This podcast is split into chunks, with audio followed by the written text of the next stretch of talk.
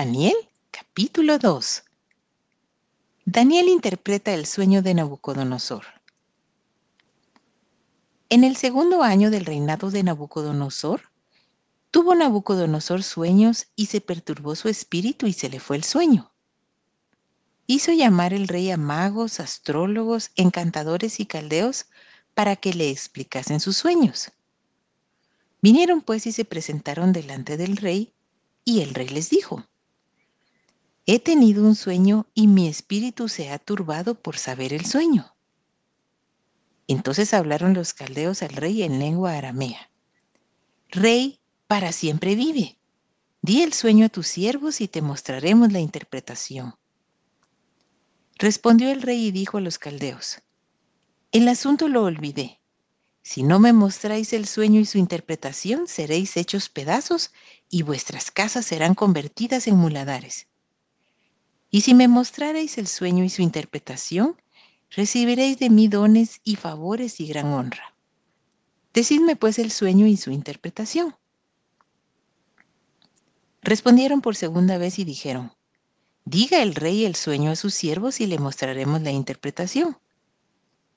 El rey respondió y dijo, Yo conozco ciertamente que vosotros ponéis dilaciones porque veis que el asunto se me ha ido si no me mostráis el sueño, una sola sentencia hay para vosotros.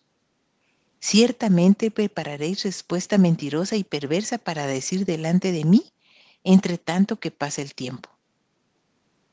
Decidme pues el sueño para que yo sepa que me podéis dar su interpretación. Los caldeos respondieron delante del rey y dijeron, No hay hombre sobre la tierra que pueda declarar el asunto del rey.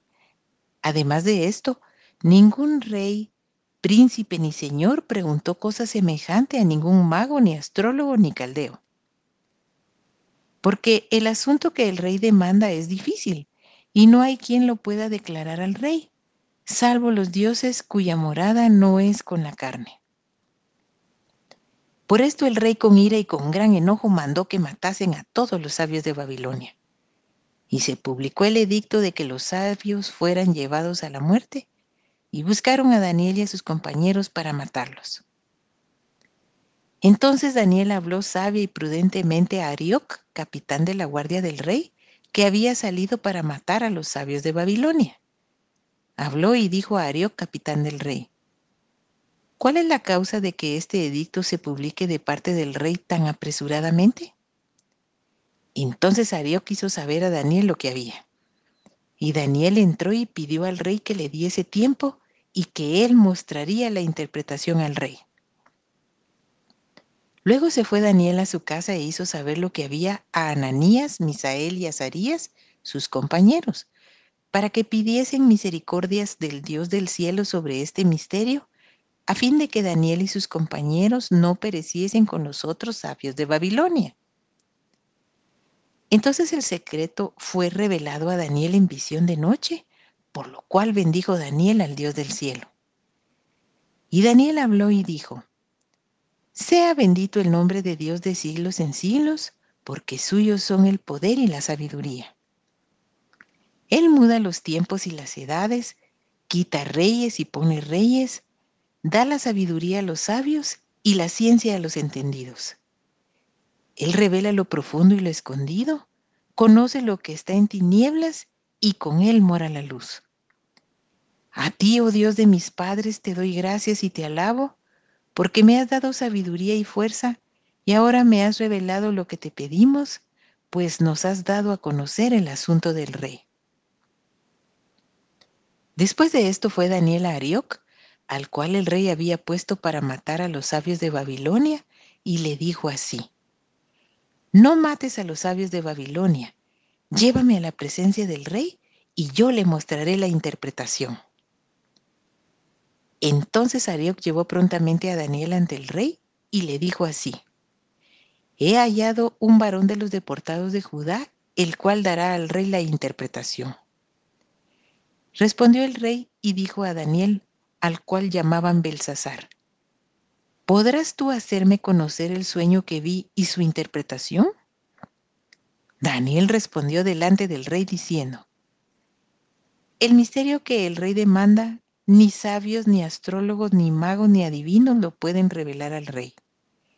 Pero hay un Dios en los cielos, el cual revela los misterios, y él ha hecho saber al rey Nabucodonosor lo que ha de acontecer en los postreros días. He aquí tu sueño y las visiones que has tenido en tu cama. Estando tú, oh rey, en tu cama, te vinieron pensamientos por saber lo que había de ser en lo porvenir. Y el que revela los misterios te mostró lo que ha de ser.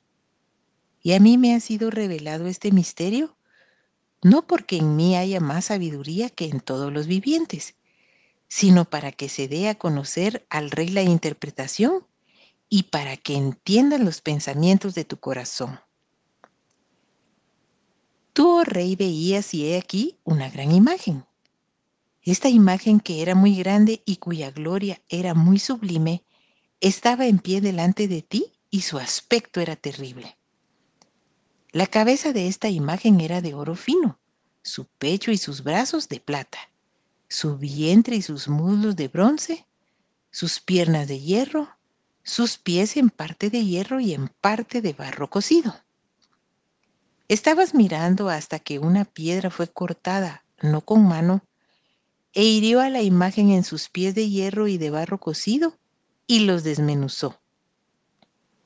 Entonces fueron desmenuzados también el hierro, el barro cocido, el bronce, la plata y el oro, y fueron como tamo de las eras del verano, y se los llevó el viento sin que de ellos quedara rastro alguno. Mas la piedra que hirió a la gran imagen fue hecha un gran monte que llenó toda la tierra. Este es el sueño. También la interpretación de él diremos en presencia del rey. Tú, oh rey, eres rey de reyes, porque el Dios del cielo te ha dado reino, poder, fuerza y majestad. Y donde quiera que habitan hijos de hombres, bestias del campo y aves del cielo, Él los ha entregado en tu mano y te ha dado el dominio sobre todo. Tú eres aquella cabeza de oro. Y después de ti se levantará otro reino inferior al tuyo, y luego un tercer reino de bronce, el cual dominará sobre toda la tierra. Y el cuarto reino será fuerte como hierro, y como el hierro desmenuza y rompe todas las cosas, desmenuzará y quebrantará todo. Y lo que viste de los pies y los dedos en parte de barro cocido de alfarero y en parte de hierro, será un reino dividido. Mas habrá en él algo de la fuerza del hierro, así como viste hierro mezclado con barro cocido. Y por ser los dedos de los pies en parte de hierro y en parte de barro cocido, el reino será en parte fuerte y en parte frágil. Así como viste el hierro mezclado con barro, se mezclarán por medio de alianzas humanas, pero no se unirán el uno con el otro, como el hierro no se mezcla con el barro.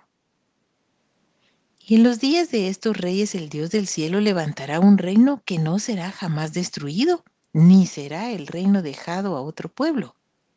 Desmenuzará y consumirá a todos estos reinos, pero él permanecerá para siempre de la manera que viste que del monte fue cortada una piedra, no con mano, la cual desmenuzó el hierro, el bronce, el barro, la plata y el oro. El gran Dios ha mostrado al rey lo que ha de acontecer en lo porvenir, y el sueño es verdadero y fiel su interpretación.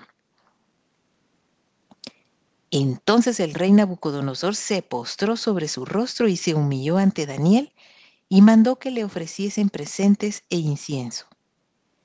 El rey habló a Daniel y dijo, Ciertamente el Dios vuestro es Dios de dioses y Señor de los reyes, y el que revela los misterios, pues pudiste revelar este misterio.